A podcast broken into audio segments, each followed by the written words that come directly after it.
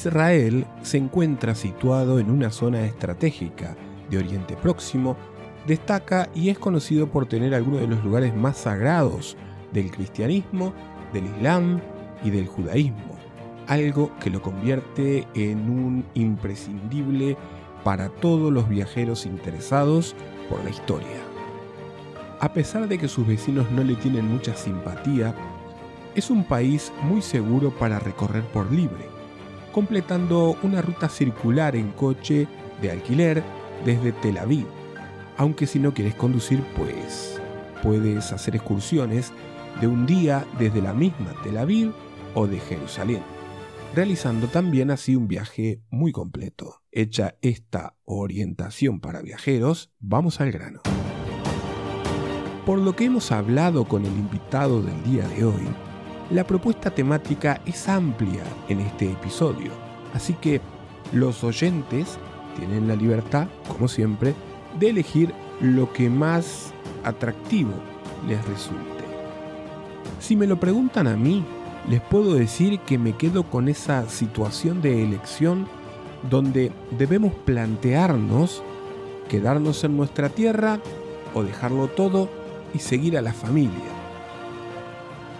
Nuestro protagonista se llama Pablo Koppelman y vive a 60 kilómetros de Tel Aviv, en un pueblo que se llama Pardejana.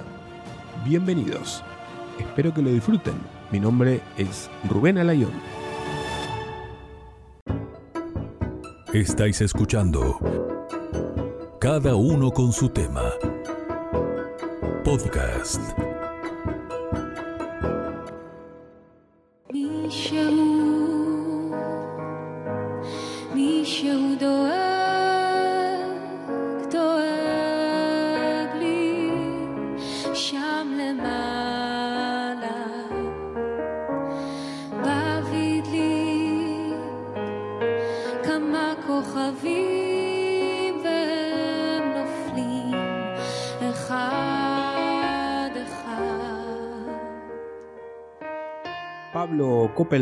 Gracias por recibirnos.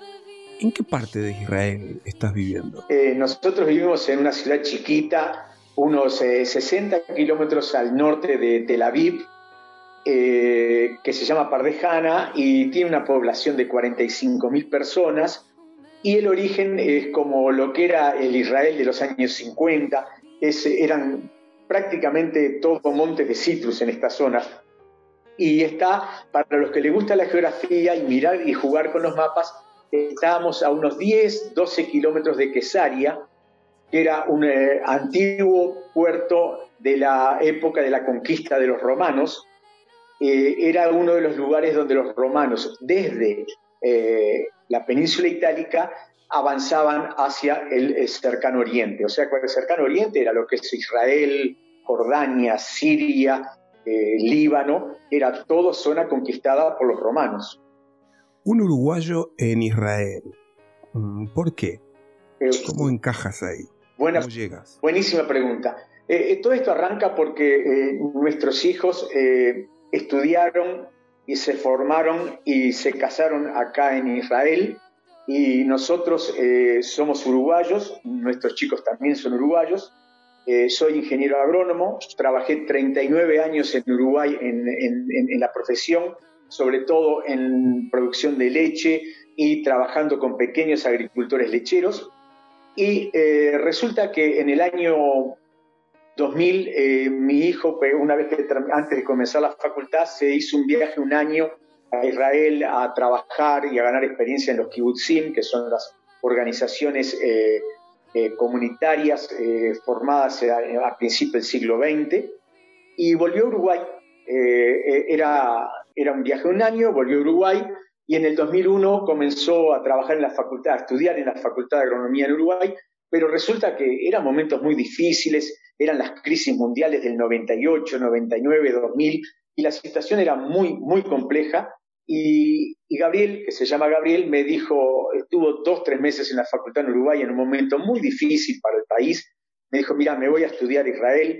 Y bueno, se, vino para acá. Y después, obviamente, arrastró a su hermano cuatro años después, estudió agronomía también acá, se formó, hizo su posgrado y, este, bueno, están viviendo y con, sus, con los chiquitos.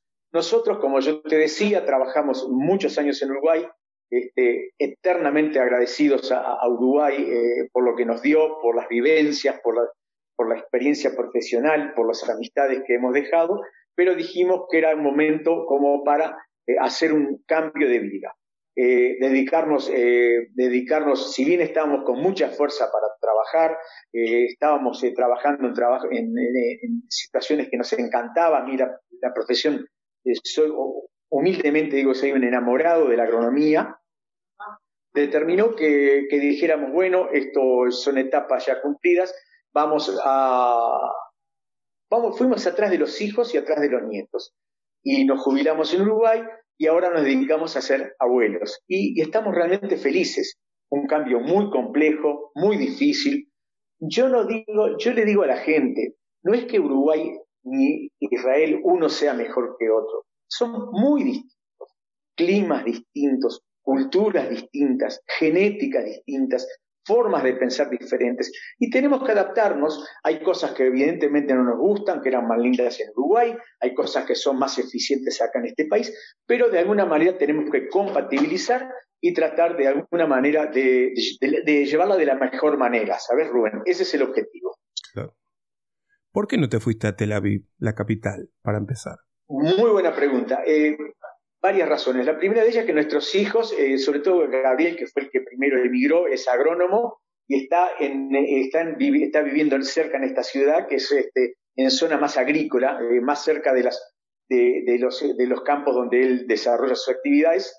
Entonces también nos vinimos. Y realmente yo tengo un corazón, eh, lo digo, es duro, no me gusta el hormigón, me encanta ver el verde, lugares más tranquilos, con menos poblaciones, podés estacionar donde tú querés. Eh, eh, y, es, y, es, una ciudad más económica que vivir en, Tel Aviv, ¿no?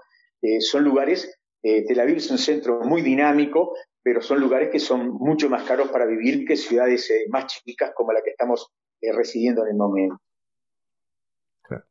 ¿Cuándo llegas? ¿Cómo es ese proceso de relacionamiento? Porque claro, tus hijos tendrán su vida, los nietos, pero tú querrás conversar con alguien, ¿no? Algún amigo. Sí. Eh, no te olvides que hay una muy importante colonia latinoamericana. Tenemos muchos amigos uruguayos, amigos argentinos. Este, entonces, eh, ese es nuestro vínculo social. Eh, y tenemos familia. Este, yo tenía un hermano que, que también en la famosa crisis del año 2000 que yo te comentaba, había emigrado con su familia un cuñado, eh, hermano de, mi señora, que también de 19 años se fue a estudiar y se recibió en el, en el, Technion, que es este ingeniero en computación. Entonces también teníamos eh, otro, otro detalle no menor, teníamos parte importante de nuestra familia acá en Israel. ¿Y cómo te moves? ¿En coche, transporte público? Eh, sí, eh, eh, la compramos un nos movemos en vehículo, que es obviamente es la manera más eficiente de, transportarnos. Hay transporte público, hay muy buenas redes de ferrocarriles, este, pero tuvimos la suerte de poder optar por, por, movernos por, con un auto. Pero te digo una cosa, cuando muchas veces tenemos que ir a Tel Aviv, es mucho más cómodo eh, dejar el auto en la estación de ferrocarril que queda a 3, 4 kilómetros de acá, nos tomamos el tren, que es un placer, con el aire acondicionado, nos bajamos eh, y tomamos un ómnibus allá y nos movemos de la mejor manera. O si vamos a Jerusalén, nos tomamos el tren, llegamos a Jerusalén y ahí nos tomamos el, tren liviano, el, el, light train, que es una maravilla, y nos movemos. Eh, no, no, no, es, no es imprescindible tener un vehículo, sobre todo cuando querés ir a esas urbes que, están saturadas de autos y de ruidos y de estacionamientos este, y que no va conmigo. ¿Qué fue lo que más te impresionó la primera vez que fuiste a Jerusalén? Al, contame alguna anécdota. Eh, Jerusalén es, eh, yo como soy, soy de, tradición judía, pero no, no somos no somos religiosos ortodoxos, eh, simplemente eh, respetamos y seguimos las tradiciones. Eh, Jerusalén es, es mágico para judíos, para cristianos, para, para musulmanes.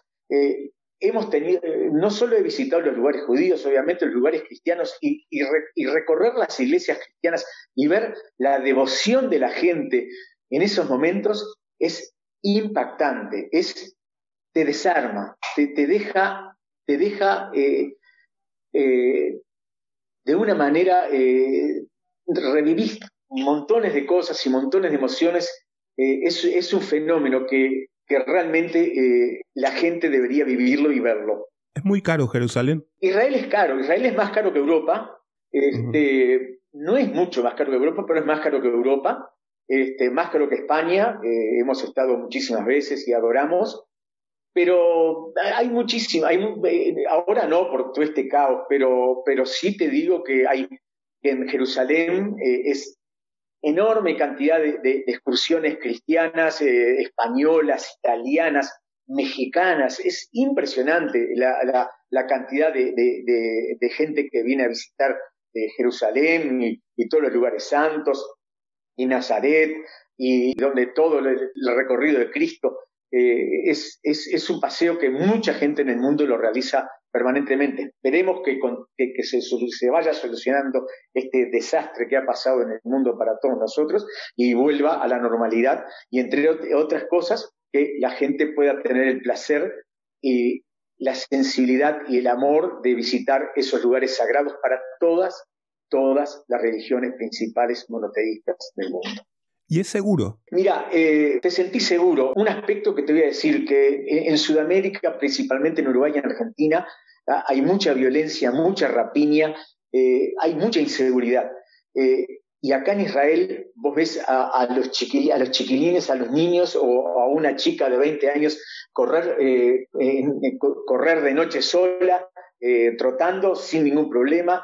Eh, una de las cosas que más me costó fue que en el auto dejaba adentro las cosas y yo las agarraba y las manoteaba y mis chicos me decían, deja que para qué, qué estás haciendo, qué estás sacando las cosas del auto y acá no, no, no, no me costó enormemente, me costó enormemente adaptarme, son esas pequeñas cosas, o antes de bajarme del auto Montevideo, eh, vos eh, vas con el, con, íbamos con vidrios, con, con vidrios de seguridad, eh, y, miramos para todos los costados a ver si no pasa una moto con dos tipos con casco y, te rapiñan. Eso, por suerte, no existe acá, por ahora. Esperemos que continúe así. Me estaba acordando de un amigo venezolano que me decía, en Venezuela hay un dicho, si una moto pasa junto a ti eh, y llega a la esquina y ves que la moto para, corre. La seguridad es un factor. Eh, eh, cuesta. No tiene precio. vos ves, mis nietos eh, se, van, se van en bicicleta a, la escuela o se van caminando solitos con, con sus con sus 8 o 9 años, y hoy, lamentablemente, en Montevideo no puedes dejar a un, a un, niño solo ni medio metro porque te da pan, te morís de pánico. ¿Tus nietos, a los 18, al servicio militar, no? Sí, lamentablemente no hay vuelta. Eh, por ahora, y esperemos que, eso se mejore, pero el servicio militar es parte indisoluble de la sociedad israelí. Y no hay vuelta. ¿Cuánto tiempo hacen la...? Tres años los, los hombres y dos años. Hay la tendencia a ir bajando porque en la medida que se va tecnificando eh, se necesita menos gente y más, eh, más, eh, más tecnología, es lo que está pasando. creo que ahora ya no son 36 meses, sino que son 30 meses, pero hoy por hoy, lamentable e infelizmente, eh, no hay otra vuelta que, hacer el servicio militar. Estaba pensando en lo que me habías dicho de que esperando que todo pase ya, pero es que si Israel tiene el mayor porcentaje de la población vacunada, ahí ya en cualquier momento. Sí, por suerte sí. Eh, eh, por eso tiene que ser global, pero por ejemplo en Israel hoy este, hay, hay de los 9 millones de 300 mil habitantes que tiene, eh, es un país muy chiquitito. Eh, eh, para que tengas ideas, el 5% del área de España, hay 9.300.000 personas. ya hay creo que un 70%, cerca de un 70% de la población vacunada, sobre todo los que son ya de, de 40 años hacia adelante, están casi todos, todos vacunados, salvo, una, salvo algún sector que siempre se escapa. los puntos débiles y puntos malos, hay que decirlos también, son parte de la población judía ortodoxa, que, no, no, que se manejan por otros, se manejan por otras reglas, otras formas de vivir, y también eh, algunos, algunos poblados de población árabe israelí que, que son medios renuentes a las vacunaciones, pero en general, ya te digo, hay una población, un porcentaje enormemente vacunado. Los datos, los números de, que dan permanentemente de gente que está con eh, COVID-19 son extremadamente bajos, por suerte ahora, y el porcentaje de, gente que, aparece con COVID es bajísimo. Esperemos que eso sea permanente. Yo no digo, soy agrónomo, tan solo te relato los datos objetivos que escucho y leo en la prensa. ¿Y la gente le tiene miedo a la vacuna? Mirá, yo te puedo decir tanto de Uruguay como de Israel porque este, si bien vivo en Israel, eh, me mantengo permanentemente informado con, con lo que pasa en, en, mi querido chiquitito país de Uruguay. Este, hay sectores que siempre que, que, son renuentes a los cambios. Eh, sí, por ejemplo, una cosa interesante. leí en el diario que un médico israelí que se, que se negaba a, a vacunarse le sacaron el título y a los docentes eh, que, que, no, que no quisieron vacunarse les obligan a hacer este, el, análisis de COVID por semana este, y, no los dejan entrar. Eh, en ese sentido son, son, son muy férreos y lo tienen claro. Que es interesante, son, es muy discutible porque trajo el tema de las libertades, todo lo que tú quieras, pero eso es lo que está pasando acá. ¿Y la cuarentena como, como fue muy exigente? eh, sí, hubieron de todo, objetivamente hubo de todo. fue exigente, nosotros justo habíamos venido cuando llegó, en marzo del año pasado habíamos ido a Uruguay y tuvimos que tener cuarentenarnos acá en casa y y, llamaban por teléfono tres veces. Tengo otros amigos uruguayos que también viajaron y los visitaron dos, tres veces para confirmar de que realmente estaban eh, eh, en sus lugares que habían declarado. También hubo gente que, sobre todo israelíes, ciudadanos israelíes que vinieron, les pagaban el hotel, pero se escapaban. Uh, se armó unos líos bárbaros también. O sea, ¿Ah, sí? Eh, mirá que en todos lados, en todos lados se cuecen ¿no? Pero en general creo... ¿Has dicho? en general creo que se... has dicho Has dicho en casa, eh, ¿compraste o estás alquilando? No, alquilamos. Eh, el costo de la vivienda es, extremadamente alto acá. Eh, dejamos alquilado nuestro apartamento en Uruguay y alquilamos acá y alquilamos acá en, Israel. ¿En dólares cuánto puede costar un, alquiler? en el pueblo tuyo, barato. cambia muchísimo, cambia muchísimo. Eh, eh, se estar, estar entre lo que nosotros, lo que, lo que un apartamento ponerle de 100 metros, en esta zona está algo así como como mil dólares o 900 dólares, ponele, eh, e, ese, ese, ese, mismo apartamento en Tel Aviv puede costar dos veces y media, de dos mil, dólares, pero, pero fácil, este, facilísimo. No te olvides que Israel es lo que te decía, es un país muy caro, pero ¿qué pasa? Eh, el ingreso bruto per cápita es de 42 mil dólares. Anuales. Entonces tenés que mirarlo de ese punto de vista. Eh, y eso, está, eso lo empuja la, toda la gente. Hay 300 mil personas que trabajan en high tech, en alta tecnología.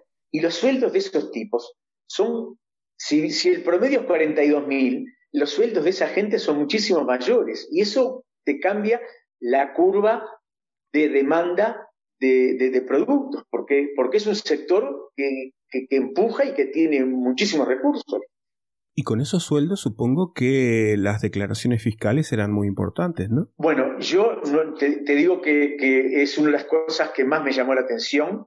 Eh, y te digo, eh, la, evasión fiscal que acá, yo, te diría que, yo no digo que hay, lees en los diarios que hay eh, los grandes, algún grupo grande que, comete sus problemas y sus, irregularidades, pero en general te diría que, y me llamó la atención, tú estás en España y no conozco cómo funciona España, pero te digo que comparado con Uruguay y Argentina, que sí lo conozco muy bien, eh, acá la evasión a nivel de, pequeños y mediados comercios es inexistente. Te, dan factura por todo. Eh, en las peluquerías en Uruguay es rarísimo que te, que, te, den una factura. Vos sos de San José, vos sabés cómo es la cosa. Acá me llamó la atención que te facturan todo. ¿Y tú lo ves en la calle, los impuestos?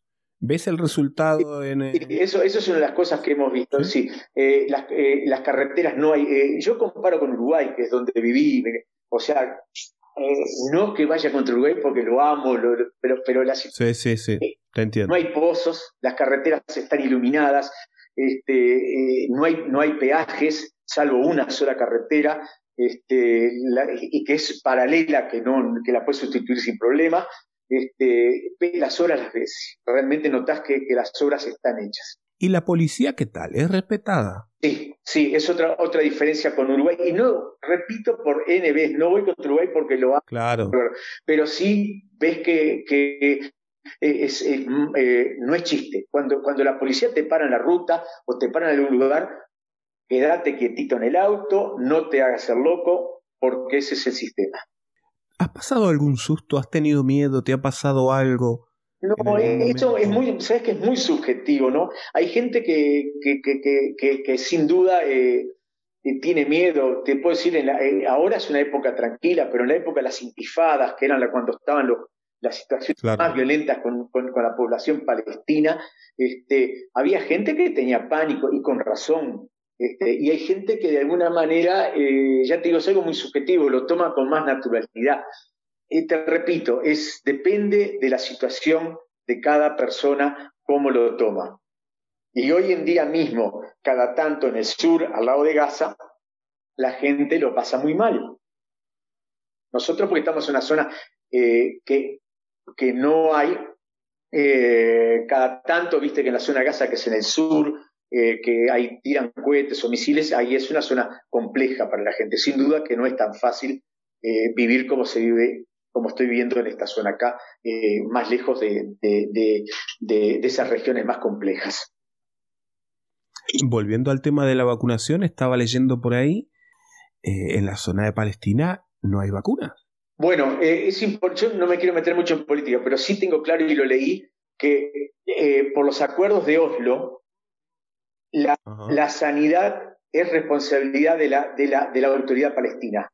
No obstante, eh, la Organización Mundial de la Salud le, le, dio vacunas, Israel también le pasó vacunas a, parte de la población y ahí depende de cómo se arregle. Viste que hay países que han sido más eficientes y hay o países no, situaciones en las cuales han sido más eficientes que otras en cuanto al tema de, de, quién se vacuna y quién no se vacuna. Eh, leí y, los diarios son objetivos de que, de que hay, no sé si 200.000 obreros palestinos que viven en los territorios eh, pasan a trabajar la tierra de Israel, es, a esa gente eh, Israel los vacunó o está siendo vacunada este, en los puestos que, de frontera. En el momento que estamos grabando este episodio, faltan pocas horas para las elecciones. Hay una mujer que está aspirando a un cargo político. Naomi Hassan es la chica, ¿no? Sí, este, justo mi hermano me dijo que la quiere votar. Este, eh, es una señora que... Vamos un poquito a la historia de dos minutos. Israel es, de origen socialista, socialista con el concepto de Europa del Norte, eh, de los países nórdicos. Un dato interesante, la tierra acá no es propiedad privada, sino que propiedad estatal. O sea, todos los los kibutzim, las organizaciones que, trabajan la tierra, eh, tienen un sistema de arrendamiento de 99 años al Estado, pero la tierra no es propiedad privada. Entonces, para que tengas idea de cómo es el origen socialista de la formación de Israel.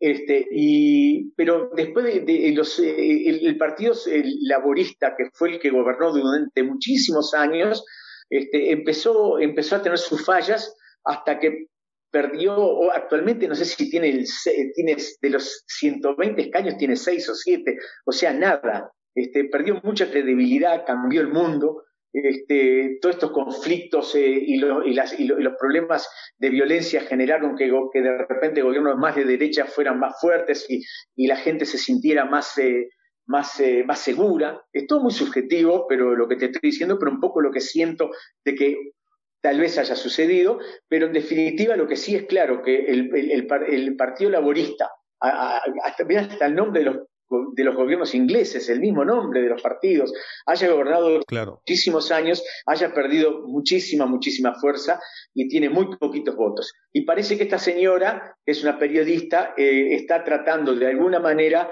de, de revivir eh, ese movimiento. ¿Y Netanyahu qué pasa? ¿Y Netanyahu? ¿Permanecerá? ¿Se irá? Mira, Netanyahu tiene, eh, es una, persona, eh, tratando de ser lo más objetivo posible, es una persona que tiene, que, que, que, por algo hace 14 años que está en el poder, este, tiene todo dominado. Eh, este, y, claro, ha, dado unos golpes políticos muy importantes, eh, sobre todo el tema seguridad, eh, el tema, el tema de, estos acuerdos de Abraham que realizó con, Marruecos y que realizó con Sudán y que realizó con los Emiratos Árabes, eh, le ha dado una fuerza importantísima y, y, un posicionamiento internacional a Israel muy importante, porque, porque Israel ya tenía un, tenía un acuerdo de paz con Egipto, que fue, que fue Sadat, que tuvo la, enorme valentía. Es, es inconmensurable lo que un tipo que, que, hizo guerras y guerras contra Israel agarró un día el avión y dijo: Me vengo a Israel y se metió en Jerusalén a pelear con el Parlamento y, de ahí realizaron el acuerdo de paz y le devolvieron todo el Sinaí a Egipto. Este, le costó la vida, le costó la vida porque los hermanos este, lo mataron fue muerto por, por Egipto. Y después hubo un acuerdo con Jordania, que se hizo muchos años, pero son, son acuerdos fríos, pero son acuerdos que son invalorables. Entonces, este hombre, una de las cosas más importantes que realizó Netanyahu ahora fue el, hacer, el realizar esos acuerdos con estos países que te nombré, lo cual este, da una estabilidad al Medio Oriente importante.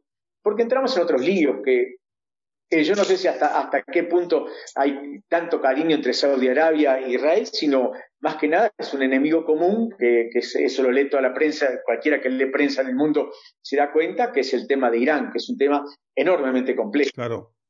Y Irán le tiene una rabia a Israel tremenda, ¿no? Es, eh, sí, es un tema, es, es, un, es interesante, porque Irán debe estar a 1500 kilómetros de Israel, este, nunca tuvo ningún ah, problema, simplemente es un tema de, de una religión eh, extrema que no, no quiere cristianos, sino quiere judíos, ¿no? Eso es, absolutamente claro. Pero lo más difícil acá, ¿sabes cuál es? El tema es que esto es un sistema parlamentario al modelo inglés. Entonces vos tenés un primer ministro, pero tenés un parlamento muy fuerte con 120 escaños. Tú para gobernar necesitas 61 sillitas. Y ahí está el drama. Ya van tres veces en dos años que no se ponen de acuerdo. Y, como no se ponen de acuerdo ellos, los políticos, en mi opinión personal, le trasladan al pueblo un problema que son ellos que tendrían que solucionarlo. Porque yo no tengo muy claro si en esta cuarta elección, que es en dos días, va a haber un cambio tan importante en la decisión de la población que determine que cada partido gane mucho o pierda mucho de tal manera de que pueda hacer una unión para lograr esos famosos 61 asientos. No sé si me expliqué muy bien. Sí, sí, sí, perfecto. Estoy eh, asombrado porque sí que has sacado provecho a tu tiempo libre de jubilado ahí, ¿no? Ya, y, soy transportista de los chiquitos este, lo llevo, lo llevo, lo llevo, a la, lo llevo a la piscina, lo llevo al ballet, a las nenas, este, las traigo de la escuela, los llevo, con mi mujer le damos de comer, los bañamos, los devolvemos, pero también leo mucho, trato de leer y, de, informarme lo que puedo. Y también de Uruguay. Y mira que mi mujer me dice, a veces me putea, porque primero me, miro el clima en San José a ver si llovió por mis tamberos, este, también son las lecherías, este, a ver si les llovió y pudieron ensilar el maíz. Que quede claro.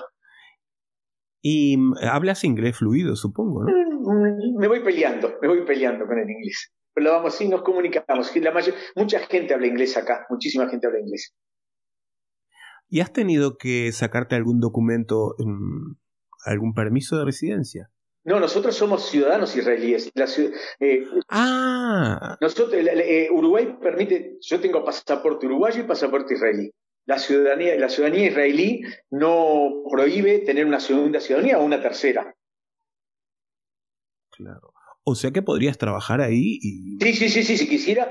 Pues, sacarte otra jubilación, ¿no? Eh, sí, habría que generarla, ¿no? Este, y, es muy difícil a esta edad competir con los jóvenes, eh, eh, con el idioma, este, es muy complejo, es muy complejo, este, y, y no, no, no lo hemos hecho. Este, siempre, si, si querés buscar, siempre, lo que también es claro este, es que, siempre, siempre puedes hacer una changa, pero, y tenés opciones y podés hacerlo legalmente, este, pero no, no lo hemos hecho, no lo hemos hecho.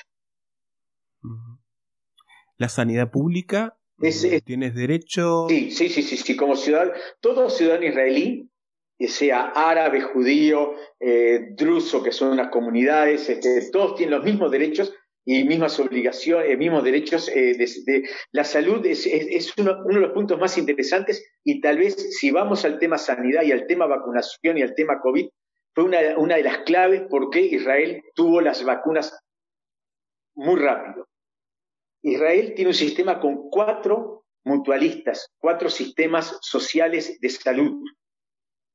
En Uruguay, que es un país chiquitito, tiene muchísimos. Entonces, ¿qué pasó? Esos cuatro sistemas están totalmente eh, eh, eh, electrónicamente y, todos los datos de computación están todos, está todo el mundo metido dentro de esas computadoras. Registrado. Todo registrado y todo medido.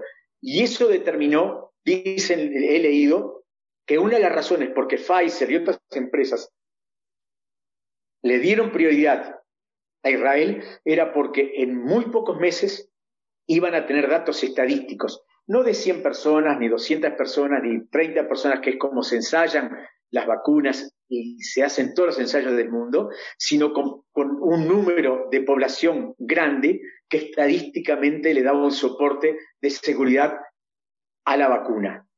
Eh, enfermos, eh, eh, los casos de resistencia, los casos de los problemas de la gente que le pasaba tal cosa y lo que no le pasaba, por edad, que eran embarazadas, que eran viejos, que eran jóvenes, y esos datos los obtuvieron en forma rápida y segura y confiable, porque al haber solamente cuatro empresas que no estatales paraestatales, pero sin fines de lucro, que manejan el 100% de la población israelí, desde el nené que, que recién nació hasta el más viejo, de todas las religiones, todos juntos, entonces ahí sacaron datos eh, de mucha validez. Y esa fue una de las, seguramente, y lo dicen, una, mismo el de Pfizer dijo que una de las razones que, que le dieron prioridad era que eso determinaba que iban a tener datos correctos, científicos, exactos y a corto plazo. Sin embargo, la comunidad mundial también, eh, bueno, se ve de todo, ¿no? Comenta que, claro, Israel, como los judíos tienen dinero, han sido más efectivos a la hora de pagar que la comunidad económica. Ahí te maté. Ahí ya vamos a. Yo qué sé. No se dice, pero los, grandes bancos del mundo, si vos te metes en la lista de los bancos del mundo, son japoneses, franceses, este, europeos y son judíos, ¿viste? Yo qué sé este, pueden mover algo, pero es un pelo un perro, como decimos en Uruguay, ¿viste? Es poquito, no creo. Este, eh, depende, yo qué sé, hay países ricos y que, y que, y que, y que, no han resultado. Los países europeos no son pobres, Bélgica no es pobre, y recién ahora empezaron a vacunar. No me digas que los belgas son pobres. Vos viajaste, yo viajé. Claro. no seas malo. ¿Qué tiene de pobre? Alemania, ¿qué tiene de pobre? Vos? Claro. Bueno, España tiene pobres políticos. Sí. Pero pobres entre comillas. El primer mundo también, yo que sé, es muy, muy complejo. ¿Ves países? Argentina es un país riquísimo.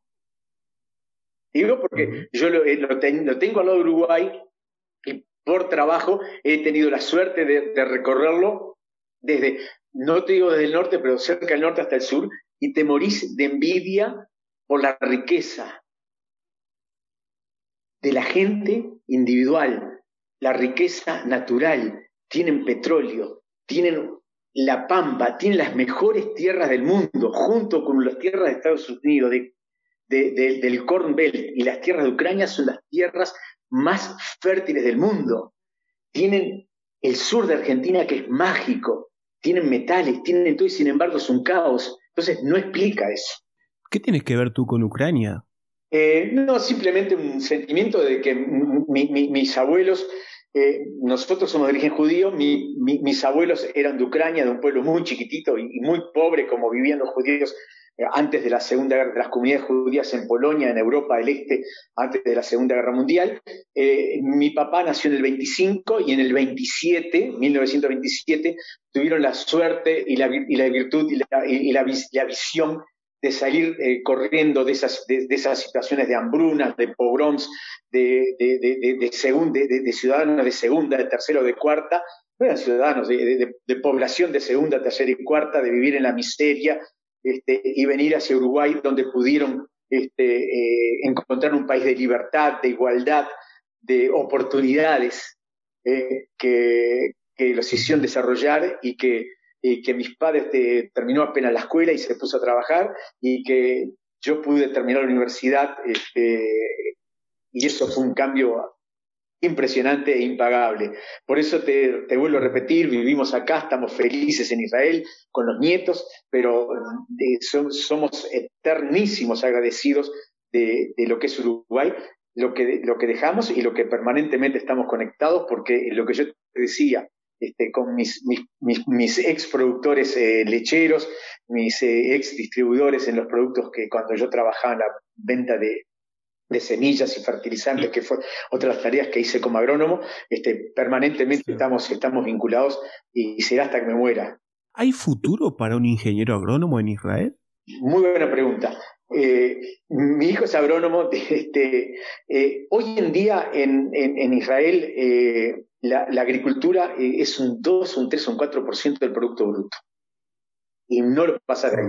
Hoy en día la el high-tech, la tecnología, eh, la industria de diamantes, el turismo, están bien por arriba. Pero está el tema de, de la seguridad alimenticia está la producción de alimentos, está, este, la producción de alimentos, la producción de leche, de verduras, este, a pesar de que se importa muchísimo más, porque aparte no te olvides que Israel es muy chiquitito y tiene un componente enorme de, áreas, de áreas con, que se produce mucho, pero son áreas limitadas porque son todas con, con río, ¿no? Este, Israel en la parte agrícola eh, lo que sí tiene mucha tecnología, todo el, desarrollo del río goteo nació acá, toda la computación ligada a la, agricultura eh, tiene un desarrollo importantísimo, eh, lo mismo que el desarrollo de industria química para productos de uso estricto en, agricultura. Pero te repito, desde el punto de vista de porcentaje de, la, producción sobre el total de lo que factura Israel, es muy poquito. Este, ¿Y agropecuaria? ¿Qué producen? Eh, bueno, eh, agropecuaria este, eh, se produce mucha horticultura y se exporta mucho a Europa en contrastación, todo, por ejemplo el mango, los, pimientos, tomates, se exporta muchísimo y después se, importa mucho, se importa arroz, se importa trigo, se importa muchísimo. Creo que te diría más que yo no tengo esos números, pero te diría que, estoy casi seguro que el balance es negativo, que, que se debe, porque se debe, se debe importar más alimentos que los que, los que se exportan. Este, pero en general, ya te digo, sobre todo lo que tiene más marca es, todo lo que es de, invernáculo, eh, horticultura de desarrollo, que se exporta a Europa en contratación, ¿no es cierto? ¿Qué hay que comer cuando se va a Israel? Prueben esto. Comida oriental este, comida oriental, eh, hummus, eh, falafel, eh, te acostumbras y es realmente, es, a, mí me encanta. Eh, no, no me olvido nunca jamás del, asado del Río de la Plata, ¿no? Que es mágico y se complementa. ¿Cómo es el, cómo es el falafel ese? Intenta describírmelo. Ah, aguanta un minuto. Vení, mi mujer es la... Sí. Espera, no, ahí me... A ver. Espera, vení. Que pase. Que pase. que el estrellato mm, ha llamado a su puerta. Harina, de garbanzo. Eh, son los elementos que, se disponen. Harina de garbanzo, que, que la fuente de proteína es interesante, porque las proteínas acá, animales, son muy caras, no es como el río de la Plata, como lo ve en Argentina, que, que, comemos, que en, en, el río de la Plata comemos 100 kilos de carne por habitante y por año, 50 de eso de carne vacuna y 50 de aves y cerdo. Acá la proteína es proveniente de las leguminosas, entonces se hace con eh, harina de garbanzo. Este, y, y, ¿cómo se llama? Hummus, eh, eh, harina, es la base de la alimentación, es la comida oriental, comida árabe, libanesa, mismo los griegos, muchas ensaladas. Ensaladas son mágicos y los condimentos.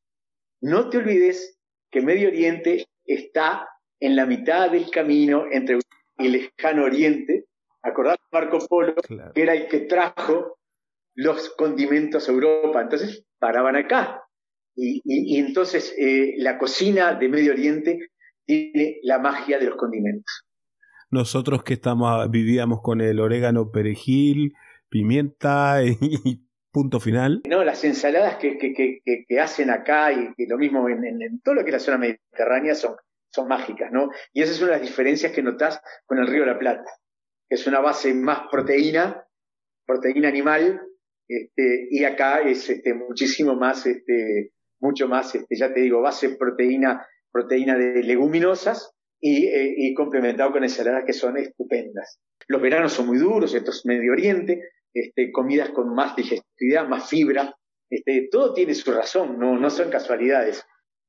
¿A qué le llamas veranos duros? ¿A ah, cuántos grados? Eh, y, acá es una zona con alta humedad y, que son 34, 35, 36 grados. Es duro. El medio, Medio Oriente. No te olvides que nosotros donde vivimos estamos a 120 kilómetros del desierto.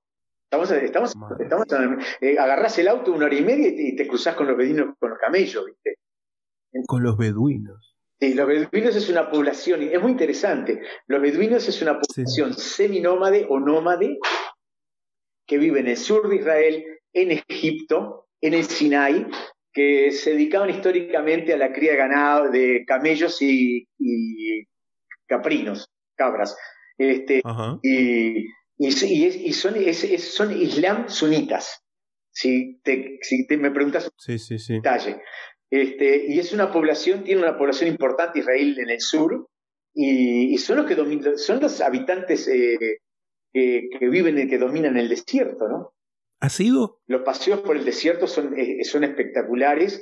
Este, tenés que ir con gente vaquiana porque, mm. porque son senderos. Vaquiana es conocedores. Perdón, claro, yo ahí está, ahí está, con gente conocedoras este, de, los, de los de las senderos porque tenés que ir, porque esos senderos normalmente, los que están en las zonas bajas, son muy peligrosos porque cuando llueve mucho en algún otro lado entran, entran cantidades de aguas gigantescas y arrasan con todo y, te llevan. Entonces, este, no es, hay, hay, que, hay que ser conocedor para hacer, este, para los, pero los paseos del desierto son mágicos. Después te voy a mandar unas fotos, este, porque justo mi hijo que, que, les encanta hacer paseos por 4x4 eh, son imperdibles. Eh, ¿Cómo se llama el desierto para buscarlo? El desierto de Judea o el, el desierto del Sinai. Busca desierto de Judea, Judea, Judea en inglés, Judean Desert o eh, el, el, Sinai. Este, buscalos eh, y busca que hay muchísimo material de fotos y es, y, y, es espectacular. Y, en el Sinai, Egipto, que también los israelíes, por suerte, gracias a los fenómenos de paz, se pueden ir, es, es un sueño también, es un sueño también. ¿Qué otros lugares recomiendas? Ah, a ver. Eh, si, si, querés venir a, Yo no te digo que vengas a Israel, te digo que vengas al Medio Oriente. Te digo que vengas a Israel, que vayas a Jordania a ver Petra, que es algo mágico. Este, este e, Egipto no conozco, salvo, salvo la parte de, salvo la parte de, Sinai y, es el Mar Rojo, que es, un sueño. Este, y, después, obviamente, y, y después sin, o sea, te digo así en, resumen, hay que viajar Turquía, Israel, Jordania, Egipto, pero no me viajen entre junio, julio y agosto, porque no van a disfrutar por el calor. Hombre, 35 grados y eso 35, 36, 38 y 40 y más. 35 arrancamos, perdón. Ha sido generoso. Sí, muy generoso.